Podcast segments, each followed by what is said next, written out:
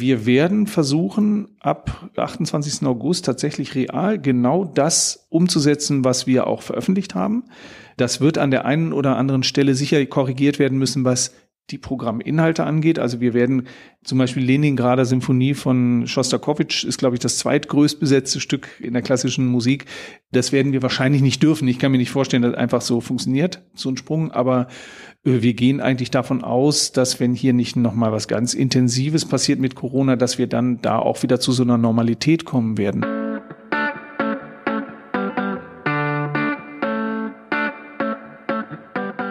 May the Dorf be with you. You are listening to Michael and guests from Düsseldorf. Hey, schön, dass ihr reinhört hier bei May the Dorf be with you. Ich bin Micha Krisch und dieser Podcast hier, das ist eine Zusammenarbeit mit The Dorf, dem Magazin für Düsseldorfer Spots, Highlights, Gesichter und Gegenwartskultur.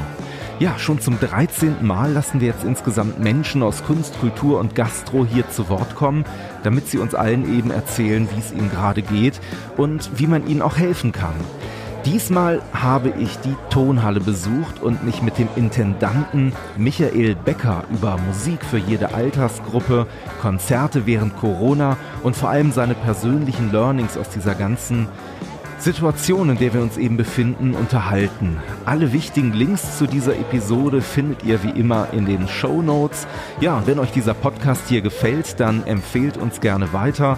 Bewertet uns natürlich auf Spotify, Apple Podcasts oder Deezer oder schreibt uns auch gerne eine Nachricht. Vor allem aber, das gilt natürlich wie auch in den anderen Episoden, unterstützt bitte Kunst, Kultur und Gastro in Düsseldorf und natürlich eben auch jeder anderen Stadt.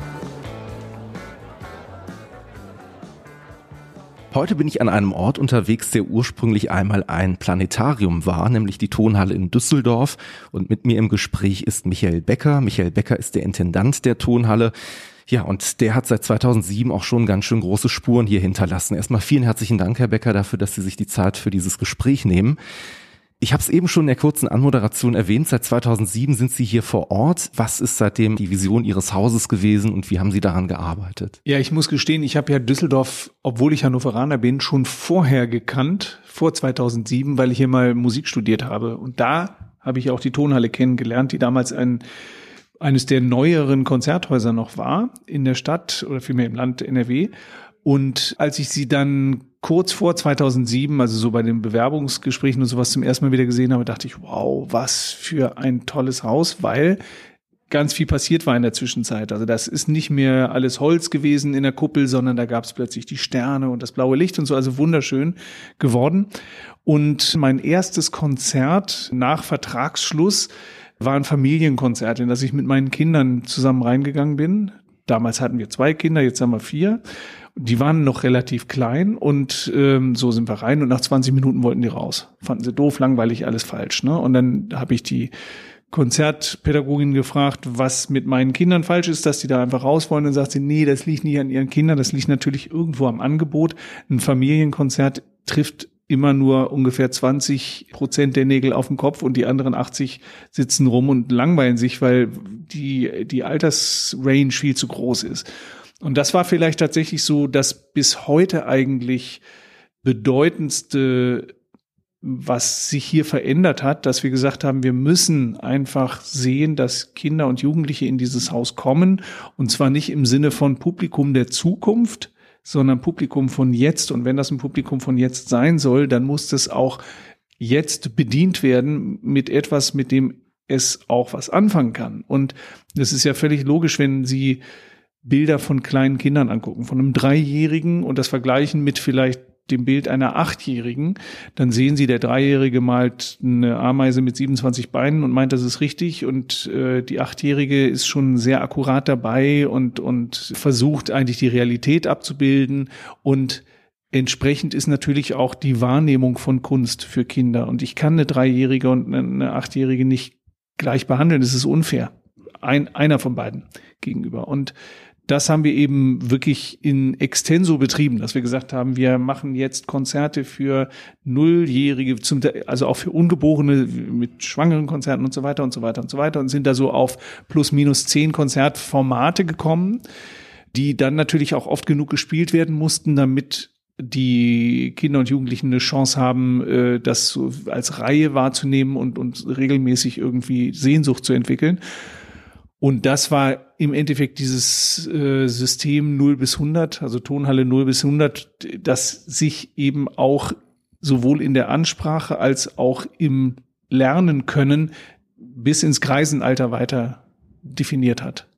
Wenn jetzt Leute zuhören gerade und sich die Frage stellen, Moment mal, Nulljährige, wie kann das Ganze denn wirklich funktionieren, die sowas noch nie erlebt haben? Vielleicht können Sie da so ein paar Einblicke mal geben, wie so ein Konzert oder ja, so ein Event tatsächlich auch abläuft. Mhm. Event ist dann vielleicht tatsächlich der richtige Begriff. Gucken Sie doch mal, wenn Sie beispielsweise äh, sind irgendwo eingeladen bei, bei Leuten, äh, sie machen sich schick, äh, ziehen Anzug an, wie sie das vielleicht beim Konzert auch machen würden, müssen sie nicht, aber können sie.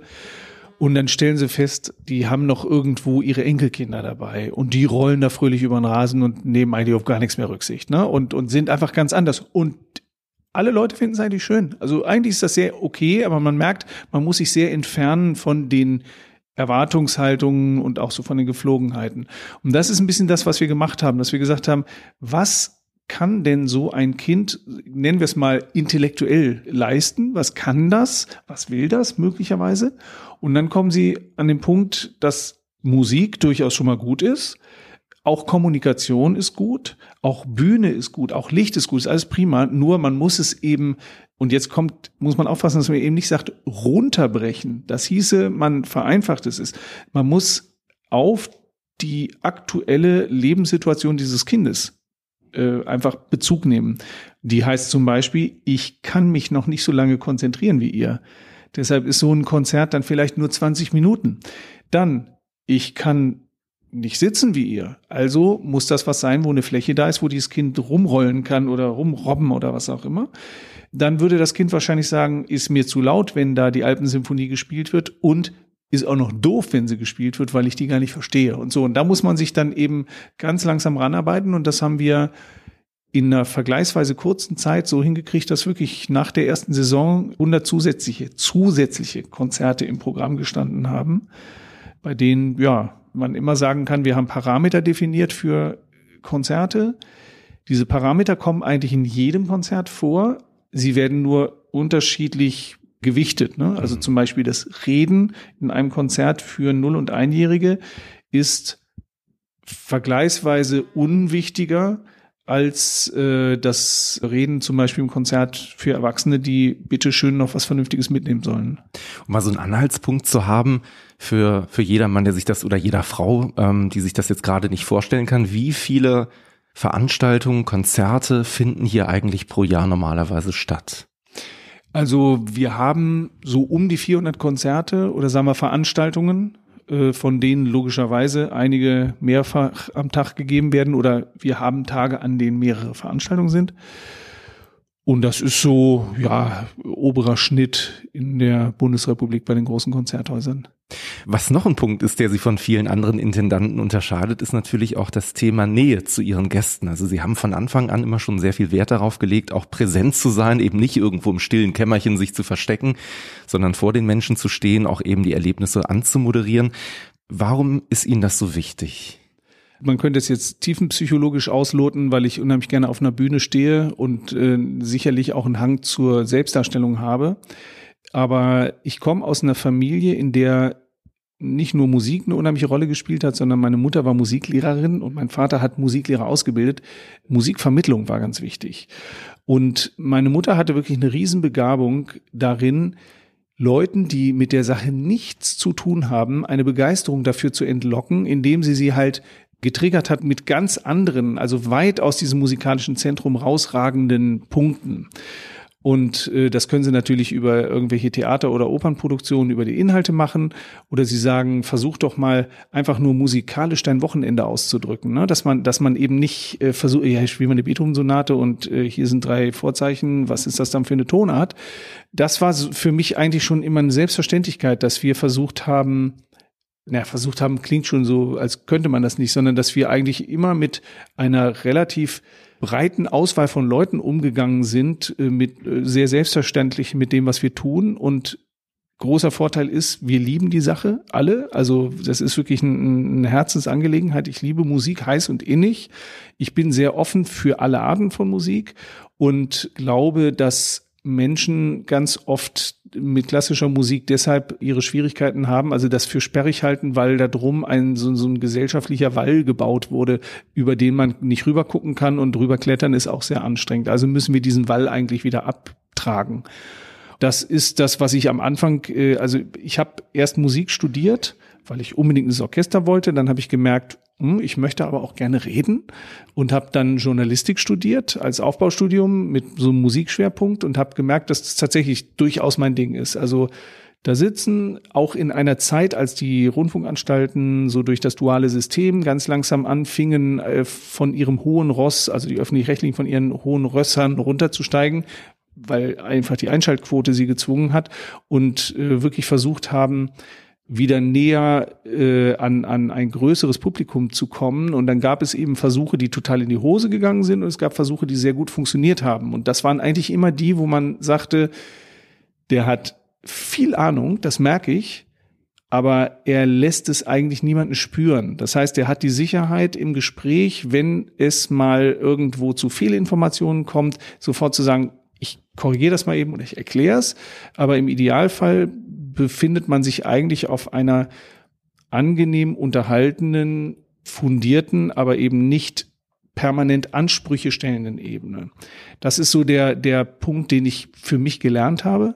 In dem Studium auch, weil ganz viele Leute dabei waren, die überhaupt nicht aus der Musik kamen, aber die waren ja nicht blöd. So, und wenn die dann gesagt haben, äh, ich habe deine Sendung, die da neulich im NDR lief über Stockhausen, ich habe die gehört, ganz toll, aber ich habe nichts verstanden, dann muss man sich ja Gedanken machen und nicht Gedanken über die, sondern über sich selber.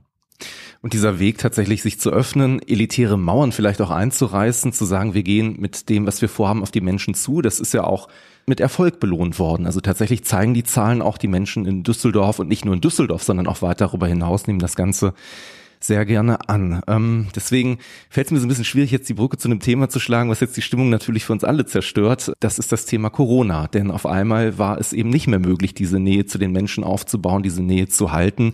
Vielleicht bevor wir zu dem kommen, was Sie an Aktionen und Ideen auch umgesetzt haben, machen wir eine kleine Zeitreise nochmal zurück in die Monate, ja, vielleicht Februar, März, als man das Thema zum ersten Mal auch medial etwas stärker wahrgenommen hat. Wie war das damals für Sie? Ja, im Februar würde ich sagen, äh, stellt euch nicht so an. Ne? So, das war also, wir haben immer fröhlich gespielt und wir haben auch immer gesagt, auch laut auf der Bühne zum Publikum, wir spielen hier so lange, bis es uns einer verbietet. Und dann gab es irgendwann aber diesen Zeitpunkt, das war, boah, ich würde mal sagen, so kurz vor dem 10. März. Wir hatten, wir hätten am 14. noch ein Konzert gehabt, das ganz wichtig war und wunderschön Johannes Passion äh, von Bach mit dem äh, japanischen Bach-Kollegium. Also alles, alles äh, ziemlich gut. So und ganz kurz davor kamen meine Kollegen von den beiden anderen großen Häusern vom Schauspielhaus von der Oper und sagten, du, äh, wir müssen jetzt mal ganz ernst reden, weil wir haben das Gefühl, wenn wir hier noch weitermachen, so wie jetzt, äh, und uns angucken, was in den anderen Städten schon los ist, äh, dann werden wir zum Hotspot. Ne? Und dann haben wir intensiv auch mit der Stadt geredet und dann sagte auch der OB, also ich äh, halte euch da den Rücken frei, macht das. Äh, und dann haben wir sehr schnell erkannt, dass diese Schließung auch, glaube ich, nicht so ganz blöd war so leid sie uns allen getan hat. Und dann kam natürlich diese, erstmal haben sie dann so, so einen Schockzustand, so eine Schockstarre. Mhm. Und dann überlegt man natürlich ganz schnell, und da zum Glück bin ich ja auch nicht alleine hier, sondern gibt es einfach ganz, ganz viele Menschen, die von unterschiedlichen Seiten die Sache beleuchten und beobachten und sagen, Mensch, lasst uns mal dies probieren. Hier könnten wir trotzdem lang gehen. Wir haben dann ja sehr schnell digitalisiert. Also mhm. wir sind einfach ins Netz gegangen. Dann hatten wir aber das Problem, dass das, was dieses Haus von anderen unterscheidet, dass wir ein eigenes Orchester haben mit den Düsseldorfer Symphonikern, dass die ja auch nicht auftreten können. Erstmal darf das Publikum nicht rein, aber das Orchester darf auch gar nicht auf die Bühne. Dann haben wir angefangen, äh, so Homeoffice Produktionen zu machen. Das heißt, die Musiker haben selber äh, einfach das, was sie solistisch können, gezeigt. Das ging auch ganz interessant, ging ganz langsam los. Da haben so zwei, drei Leute, die haben auch mehrere Sachen geliefert und dann irgendwann fasste dann jeder den Mut, das auch wirklich zu machen und Dann kam eine, eine wunderschöne Produktion äh, Peter und der Wolf, wo alle Musiker, das sind fünf äh, Bläser, die dann äh, spielen müssen, getrennt aufgenommen wurden. Die sind dann nur über, über Ohrhörer, haben die gehört, was die anderen jeweils gespielt haben, sind aber am Ende komplett zusammen zu sehen. Das heißt, diese Layers sind alle übereinander gelegt worden, ist ziemlich cool. Also erstmal ist es musikalisch exzellent und äh, ist auch, glaube ich, interessant, wenn dann plötzlich zum Beispiel der Fagottist sowohl da vorne sitzt, als auch da hinten plötzlich durch die Reihen marschiert und sowas. Also da kann man ja auch ein paar Tricks machen. Mhm. Und da sind wir dann so ganz langsam äh, in so einen Corona-Move gekommen, der für uns alle, ich würde sagen, wir brauchen das nicht nochmal, aber zumindest für uns alle ganz lehrreich war und wir sehen einfach, was man mit technischen Mitteln dann doch äh, retten kann. Sie haben da gerade eine ganze Menge gesagt, da würde ich an ein, zwei Stellen vielleicht nochmal gerne in die Tiefe gehen. Also der erste Punkt war das Thema Digitalisierung. War das ohnehin Bestandteil Ihrer Strategie oder hat man einfach früh genug erkannt zu sagen, okay, wir müssen jetzt einfach und sich die richtigen Leute zusammengesucht und das dann umgesetzt? Also wenn es jetzt einfach nur darum geht, äh, die Bilder von Konzerten ins Netz zu bringen, war lustigerweise die erste wirklich große und professionelle Übertragung, großes, großes Stream äh, aus der Tonhalle zwei Wochen her, mhm. bevor dann der Corona-Shutdown kam. Also das ist tatsächlich äh, mehr oder weniger hat sich das, hatten wir so eine kleine Erfahrung. Aber der Wunsch überhaupt im Netz permanent präsent zu sein, ist bei uns deshalb relativ gering, weil wir sagen, wir nehmen das Netz gerne als Teaser, aber ungerne als Ersatzbefriedigung. Wir wollen schon, dass die Leute eigentlich im Konzert sein wollen. Mhm. Wir sind aber über die Social Media relativ gut im Netz. Das heißt, solche Sachen wie mal eben mit dem Dirigenten reden oder auch ein Podcast mit Adam Fischer, den wir dann ja über Wochen durchgezogen haben, jeden Tag ein Telefonat mit Adam. Äh, solche Sachen ähm, da würde ich sagen, sind wir wahrscheinlich einfach als Haus auch wegen dieser vorhin schon beschriebenen Offenheit gegenüber der Gesellschaft vielleicht ein bisschen weiter, als es andere sind. Wir haben aber natürlich, ich meine, wir haben blöd gesagt, einfach auch viel mehr Geld plötzlich in digitale Ausspielungen reingesteckt als vorher. Ne? Das klingt aber trotzdem so an vielen Stellen, dass da ja, na klar, nach einer Situation, die wahrscheinlich die meisten auch so empfunden haben, so kennen, der, ich nenne es jetzt mal Angst, der Depression, doch sehr schnell auch die Kreativität aufgeflammt ist und man gesagt hat, okay, dann lass uns jetzt mal anpacken, was ist denn unter den gegebenen Möglichkeiten überhaupt, ja, zu stemmen oder auch zu schaffen? Wie funktioniert denn da der Austausch? Weil diese Bedingungen, die ja Corona auch betreffen, die kommen ja im Zwei-Wochen-Takt immer wieder neu raus. Also ist da der Austausch nämlich mit der, mit der Politik wahrscheinlich auch gerade sehr hoch, um da einfach auch zu erfahren, wie weit dürfen wir gehen. Genau, am Anfang wussten wir überhaupt nicht, was wir dürfen und hatten auch gedacht, ja, dann kommt halt das Orchester wieder fertig. Und dann hieß es ganz schnell, nee, nee, nee, die dürfen ja gar nicht. Dann kam irgendwann so Corona-Schutzverordnung Nummer zwei, Nummer drei. Dann haben wir angefangen mit der Ministerin hier zu sprechen, mit Frau Grütters in Berlin. Wir haben, also das, wir heißt in dem Fall dann immer die äh, Kollegen von den anderen großen Konzerthäusern, das ist dann Köln, Dortmund, Essen ähm, um einfach klar zu machen, äh, dass es vielleicht nicht ganz sinnvoll ist, ein Konzert klassischer Art äh, über einen Kamm zu scheren äh, mit einem mit einer Clubnacht oder sowas. Ne? Das ist, das war ja das erste. Das ist grundsätzlich keine Veranstaltung. Bumm. Dann hieß es irgendwann, dürfen 50 Leute drin sitzen, pauschal, egal wie groß der Saal ist, was natürlich total absurd ist, weil in der Tonhalle, wo knapp 2000 Leute reinpassen, mit 50 sieht nicht nur doof aus, sondern da lacht jeder Virologe drüber.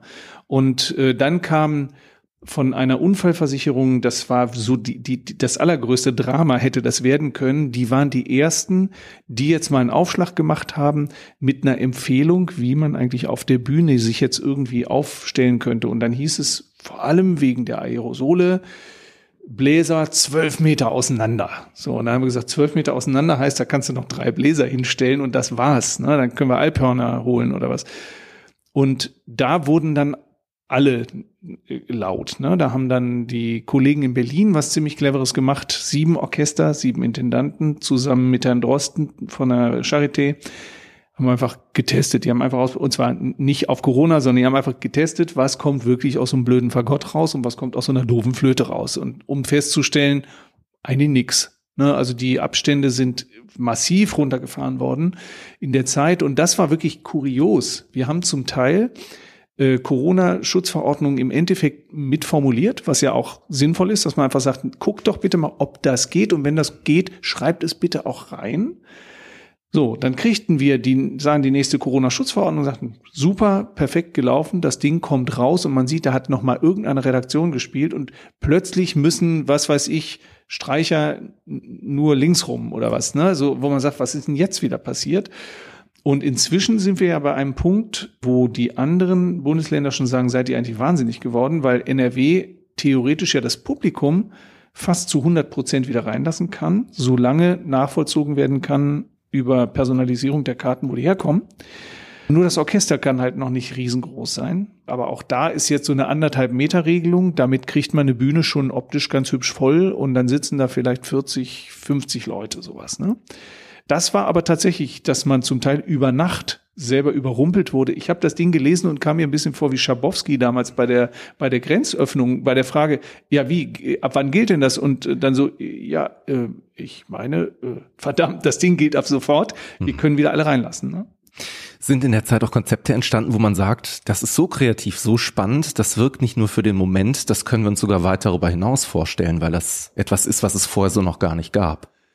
Im Saal gab es ein sehr schönes Moment, als wir nur 100 Leute reinlassen durften, die wir dann sehr bewusst nur in den Rang gelassen haben, wo die schon gut untergekommen sind. Und wir haben dann im Parkett noch Orchester platziert. Dadurch konnte das Orchester größer sein. Dann haben wir eine 360-Grad-Kamera aufgestellt, so dass man auch ein bisschen in den Genuss der Schönheit dieses Saales kommen kann zu Hause. Und den Dirigenten haben wir auch noch in die Mitte gestellt. Das heißt, äh, der war plötzlich so ein bisschen so ein äh, Raubtierdompteur und hat äh, dieses Orchester um sich rum dirigiert. Das sind Sachen, die man auf jeden Fall also die es wert ist auszuprobieren. Man nimmt davon auch irgendwie so im Hinterkopf was mit, aber ehrlich gesagt äh, freue ich mich immer noch auf den Moment, wo einfach alles erstmal wieder ganz normal ist. Hm. Ja, bis es soweit ist, wird sicherlich noch eine ganze Weile dauern, aber was schon mal spannend ist, ist zu hören, dass Sie ja auch mit Leuten schon hier Erfahrung gesammelt haben, relativ früh sogar schon. Sie haben es gerade eben schon angedeutet, dürften hier erste Menschen auch wieder mit dabei sein, zuhören. Wie war die Nacht davor? Hat man da schlecht geschlafen, wenn man sich davor gefürchtet hat, dass niemand kommt aufgrund dieser Angst vor Corona? ist interessant. Äh, dass niemand kommt, ist sicherlich die größere Angst als die, dass wir jetzt irgendeinen Corona-Fehler machen, weil da wirklich auch wir Hand in Hand mit Ordnungsamt und Gesundheitsamt unglaublich freundschaftlich gearbeitet haben. Also das war ja nicht automatisch so, was, ihr wollt Konzerte machen, seid ihr wahnsinnig? Überhaupt nicht. Verstehen wir, gucken wir, prima, so. Aber naja, die Angst, wir hatten tatsächlich die Situation, wenn sie 100 Leute nur reinlassen können, dann ist das relativ unproblematisch. Ab 250 wird es dann plötzlich anstrengend, wenn das ein Konzert ist, das kurzfristig angekündigt ist, das nicht aus irgendeiner Reihe stammt, wo Karten sowieso schon verkauft waren und die Leute jetzt nur sozusagen nachholen dann wird es langsam anstrengend. Und wir haben gemerkt, dass da, wo wir jetzt, wir hätten ja 550 reinlassen können beim letzten Konzert, es waren am Ende knapp 300. Also die, sagen wir mal, die Vorsicht, ich will gar nicht von Angst reden, aber die Vorsicht, bevor ich mir jetzt hier so kurz vor den Sommerferien noch irgendwas äh, einfange und dann nicht darf, lasse ich das mal. Das spürt man schon, aber es ist nicht so, dass wir denken, oh Gott, es kommt keiner, weil wir natürlich auch einen Vorverkauf haben und an dem ja schon sehen, wie es läuft. Hm. Und deshalb schlafe ich deshalb nicht unruhig. Das ist nochmal ein ganz gutes Stichwort, falls jemand jetzt gerade zuhört und sich denkt, ach Wahnsinn, ich wusste gar nicht, dass geöffnet ist. Es gibt auf der Webseite natürlich auch aktuelle Konzerte, die angekündigt werden. Karten sind eben auch wieder zu kaufen. Die Links dazu packe ich natürlich wie immer in die Shownotes, um vielleicht auch nochmal so ein paar kleine Ausblicke zu geben. Was sind so die nächsten Themen, die jetzt gerade geplant sind, die anstehen, an denen man auch arbeitet? Also am 28.06. ist das definitiv letzte Konzert der Saison. So war es auch geplant, ist nur völlig anders, als es geplant war im Inhalt. Düsseldorfer Symphoniker spielen nochmal, der Axel Kober als GMD der Oper äh, leitet das Ganze und danach ist dann hier tatsächlich der ganz offizielle und jedes Jahr stattfindende Shutdown, aber nur nach außen. Das heißt, wir werden innen ganz, ganz viele Renovierungsarbeiten machen und alles, was, was geht. Das ist aber dann sozusagen für uns ein normaler Zustand. Wir werden versuchen, ab 28. August tatsächlich real genau das umzusetzen, was wir auch veröffentlicht haben. Mhm. Äh, das wird an der einen oder anderen Stelle sicher korrigiert werden müssen, was die Programminhalte angeht. Also wir werden zum Beispiel Leningrader Symphonie von Schostakowitsch ist, glaube ich, das zweitgrößt besetzte Stück in der klassischen Musik. Das werden wir wahrscheinlich nicht dürfen. Ich kann mir nicht vorstellen, dass einfach so funktioniert, so ein Sprung. Aber wir gehen eigentlich davon aus, dass wenn hier nicht nochmal was ganz Intensives passiert mit Corona, dass wir dann da auch wieder zu so einer Normalität kommen werden. Was ich ganz, ganz interessant fand wegen Normalität. Wir haben ja eine relativ hohe Zahl von Abonnenten. Die war bei 5600, bevor Corona kam. Und dann in der Zeit kam aber auch ungefähr der Brief, äh, bitte äh, entscheiden Sie sich, möchten Sie Ihr Abonnement weitermachen. Wenn Sie, wenn Sie weitermachen wollen, brauchen Sie nichts zu tun. Wenn Sie nicht mehr wollen, dann sollten Sie jetzt kündigen, sonst müssen Sie weitermachen. Und das Interessante war, dass die Kündigungsrate bei ungefähr zehn Prozent lag, was die völlig normale Volatilität eines Abos ist bei uns. Das ist ganz normal, hatten wir letztes Jahr auch und das wird wieder äh, aufgefüllt und auch sogar übertroffen. Und in diesem Jahr waren es eben auch einfach zehn Prozent, ganz normal. Und bei allen anderen haben wir gedacht, aber die wissen doch, dass Corona ist, oder? Also das ist doch schon klar. Und dann haben wir denen nochmal geschrieben und nur gesagt, nur dass ihr das wisst, so und so wenn es aber euer Ernst ist, dass ihr jetzt einfach ganz normal drin bleibt, was wir völlig in Ordnung finden, ihr habt die Absicherung, wenn das Konzert ausfallen sollte, dann verrechnen wir das, kriegt ihr euer Geld zurück, alles prima. Und dann gab es plötzlich so eine Flut von Spenden. Das fand ich ziemlich eindrucksvoll. Äh, die Tonhall ist ja eine GGMBH, also eine gemeinnützige Gesellschaft mit beschränkter Haftung. Und das Gemeinnützige bedeutet, dass wir etwas für die Gemeinschaft tun und äh, daraus keinen Gewinn ziehen. Also wir schöpfen nicht ab und versorgen dann irgendwelche Stakeholder, sondern das Geld bleibt sozusagen im System, was da ist. Das Geld, was weg ist, ist aber auch weg. So, und jetzt haben wir gesagt, wenn ihr wollt, könnt ihr das Geld für die ausgefallenen Konzerte, davon gab es eine Menge, im Kreislauf lassen. Ihr könnt das spenden oder ihr könnt es auch konkret den Künstlern zukommen lassen, die ja, weil das Konzert nicht stattfand, auch kein Honorar bekommen. Und da sind ziemlich ordentliche fünfstellige Beträge zusammengekommen, äh, mit denen wir sobald jetzt die Saison wirklich abgerechnet ist, eben auch die Künstler versorgen können. Wenn ich mir angucke, was so an Gott, diesen, diesen einmal äh, Hilfen vom Land und vom Bund gekommen ist, würde ich sagen, kommt da deutlich mehr und ich glaube, dass die sich noch sehr freuen werden über das, was sie kriegen. Ich wollte gerade sagen, schöne Zeichen, die Mut machen, auf der einen Seite auch zu sehen, dass die Solidarität der Menschen so hoch ist, dann Kunst und Kultur auch gegenüber oder jetzt in dem Fall auch der Tonhalle Düsseldorf ganz speziell. Wie sieht es denn zum Beispiel auch mit anderen Kulturschaffenden? Sie hatten gerade schon eben gesagt, es war sehr wichtig, dass ich eben auch mit anderen Intendanten im Gespräch war, mich mit denen ausgetauscht habe. Hat das zugenommen durch Corona sozusagen, dieser Austausch, oder ist das jetzt wieder so ein bisschen abgeflacht? Wie ist da aktuell der Nö, wir haben uns wöchentlich mit der äh, sogenannten Deutschen Konzerthauskonferenz getroffen. Also das sind die großen, sagen wir mal so im weitesten Sinne deutschsprachigen, das hören die Holländer immer nicht so gerne, die dabei sind, aber so im großen, so Wien, äh, Zürich auch noch dabei und eben die ganzen Deutschen und äh, haben uns sehr, wie kann man das denn nennen? sehr barrierefrei zusammengesetzt. Also da wurde nicht irgendwie, ja, wir sind sowieso die Besten, sondern da hat, das war ein ganz freundschaftlicher Informationsaustausch, wo auch alle gesagt haben, da stehen wir im Moment, das sind unsere Probleme, das sind unsere Chancen, das kann ich euch empfehlen. Ich habe gehört, man kann und so. Das sind ja aber nur die Macher, das sind ja noch nicht die Musiker. Das Gleiche gab es unter Musikern auch sehr intensiv. Da gab es so richtige, äh, also neue Corona-Facebook-Gruppen und alles sowas, wo man eben auch merkt, dass natürlich alle Musiker, die wie in einem Orchester fest angestellt sind, alle noch relativ sauber durch die Geschichte durchkommen, aber manche wirklich kein Geld mehr haben. Und da wurden eben auch, da gab es Tipps, da gab es ja auch dann zum Teil großen Druck auf die Bundesregierung, einfach klarzumachen. Irgendwann stand Frau Merkel ja ganz offenbar gedrängelt äh, vor der Kamera und sagte, ja, und die Kultur ist uns auch ganz wichtig und die kriegen auch was. Da würde ich sagen, ist eine, ist eine insgesamt das Verständnis viel größer geworden dafür, dass wir nicht auf unterschiedlichen Inseln sind, sondern nur in unterschiedlichen Dörfern auf diesen Inseln wohnen und äh, dass wir uns auch gegenseitig helfen müssen und verstehen und unterstützen. Das haben alle auf unterschiedliche Weise gemacht. Manche Häuser haben konkret mit ihrer Stadt gesprochen, gesagt, so und so viel Geld wollen wir jetzt an Künstler XY geben.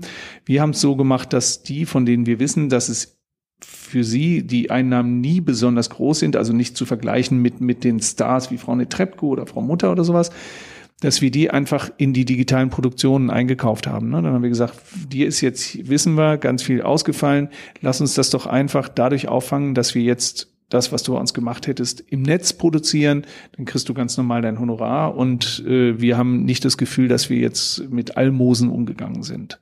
Wenn gerade jemand zuhört und sich die Frage stellt, gibt es denn konkret etwas, was ich tun kann, um zu helfen oder zu unterstützen?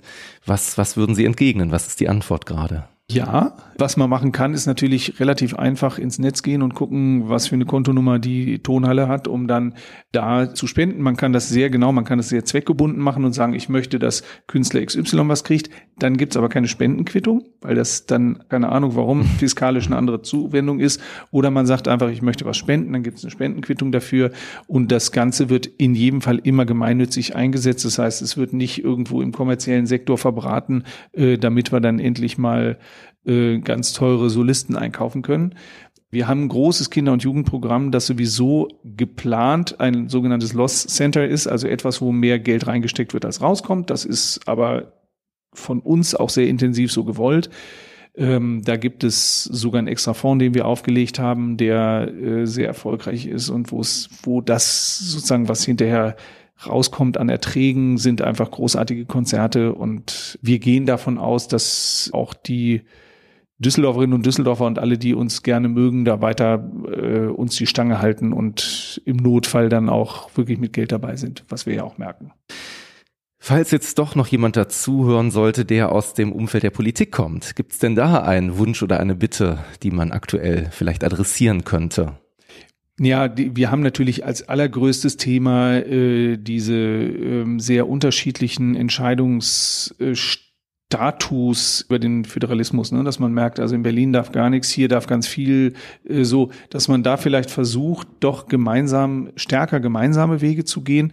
Aber ich muss jetzt ganz ehrlich sagen, also da haben wir es in Düsseldorf wirklich verglichen mit allen anderen so viel leichter gehabt, dass ich im Moment eigentlich gar keine Bitte habe an unsere hier in Düsseldorf, äh, aber ich hätte die Bitte an die Politikerinnen und Politiker, in der gesamten Republik, dass sie einfach versuchen, differenzierter zu argumentieren, weil tatsächlich sich vorzustellen, dass in einem Konzert, in dem eine Beethoven 6 gespielt wird, das Publikum wie in Wacken äh, schwitzend sich in den Armen liegt und, und äh, sich bis zum Zäpfchen die Zunge in den Hals steckt, es ist relativ selten bei uns.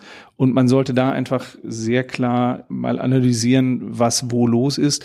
In Österreich dürfen Orchester mit 120 Leuten auf die Bühne, aber nur alle zehn Meter ein Publikum. Und bei uns ist es genau umgekehrt. Also da wäre es schön, wenn das so ein bisschen synchronisiert und homogenisiert würde. Wenn wir hier einen Phrasenschwand auf dem Tisch hätten, würde ich jetzt ganz gerne irgendwie einen Zehner reinstecken und sagen, in jeder Krise steckt auch immer eine Chance. Das ist so der Spruch, den man jetzt wahrscheinlich am häufigsten hört. Aber nichtsdestotrotz ist er wirklich sehr daran gelegen, einfach zu erfahren, wenn Sie mal reflektieren, also was Sie wahrscheinlich in den letzten Wochen, Tagen auch gemacht haben, sehr viel, auch auf persönlicher, auf gesellschaftlicher Ebene. Gibt es so etwas wie ein Learning, würde ich jetzt einfach mal sagen, was man aus dieser ganzen Phase gezogen hat?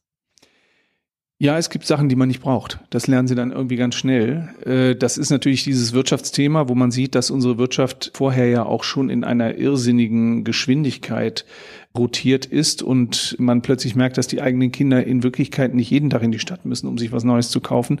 Das ist zwar, es hören die Wirtschaftsangehörigen nicht so wahnsinnig gerne, aber man konzentriert sich ein bisschen tatsächlich auf andere Werte man denkt über Dinge anders nach, man liest das eine oder andere Buch mehr, man kümmert sich tatsächlich intensiver um die Menschen links und rechts. Das würde ich sagen, ist, ist etwas, was uns sehr gut getan hat, was auch innerhalb der Familie zum Teil eine Riesenherausforderung war. Also Homeschooling ist echt die Hölle auf Erden. Aber ähm, wenn man es dann irgendwann mal hinter sich hat, dann, dann, dann gibt es so einen gewissen Gruppenstolz in so einer Familie, der ganz viel wert ist sagt Michael Becker, der Intendant der Tonhalle in Düsseldorf. Und ich sage vielen herzlichen Dank, Herr Becker, für das Gespräch, das wir führen durften, für die Einblicke, die wir bekommen haben. Und ähm, ja, wir hoffen tatsächlich, dass dieser, diese Schritte, die jetzt geplant sind, eben auch nach der Sommerpause eben uns wirklich in die richtige Richtung bringen. Und danke eben, dass Sie sich die Zeit genommen haben. Ich danke auch. Hat sehr viel Spaß gemacht. Danke.